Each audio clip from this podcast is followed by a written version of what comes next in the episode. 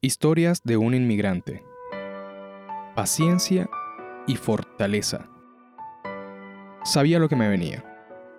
Tenía lo justo para aguantar dos meses de arriendo y esperar un día más no era opción. Mi dieta no fue la mejor en mis inicios. Tuve que cambiar mi típica arepita rellena en el desayuno por una marraqueta y un yogur. Ya lo tenía pensado. Como no tenía suficiente dinero ni trabajo, me fui a una farmacia a comprar un multivitamínico que me ayudara con la pérdida de nutrientes por la dieta poco sustanciosa que tendría. Debo admitir que me sirvieron bastante porque, a pesar de aquel invierno tan frío, nunca tuve un episodio de resfrío. El celular se convirtió en mi principal herramienta. Mi viejo Huawei Ascent P1 me dejaba bastante desactualizado aquel año 2016, puesto que ya iban por el modelo P8, pero el mío seguía dando sus batallas. Para moverme por la ciudad, necesitaría un GPS que funcionara sin datos, ya que todavía no había comprado ningún chip móvil.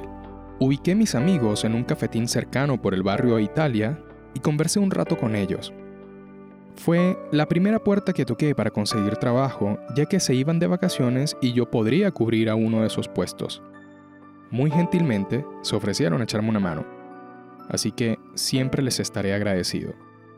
Me despedí y seguí caminando por la ciudad, Mientras avanzaba por un sector nuevo, sentía que los ojos empezaron a picarme de la nada.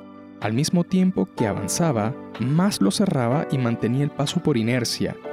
El ruido de la multitud y gritos distantes se hacía cada vez más fuerte, al igual que la irritación en los ojos. De repente, iba viendo episodios de gente corriendo y bombas lacrimógenas que dejaban su estela en el aire.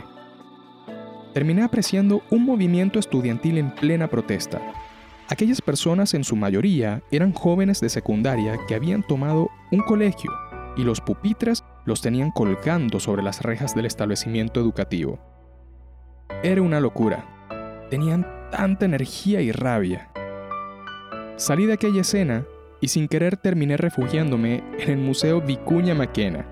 Me abrieron la puerta y ahí esperé un rato hasta que se calmara la cosa. No sabía dónde estaba Sé que no estaba lejos de mi habitación, pero la misma situación me desorientó y tuve que empezar a preguntar cómo llegar a la dirección de mi residencia. El celular no tenía suficiente batería y no pude usar el GPS.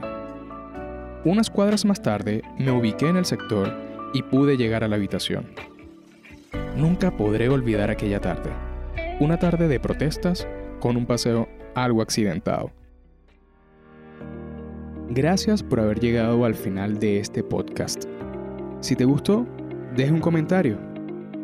En los próximos capítulos te estaré narrando un poco más de lo que ha venido sucediendo acá conmigo como inmigrante en Santiago de Chile.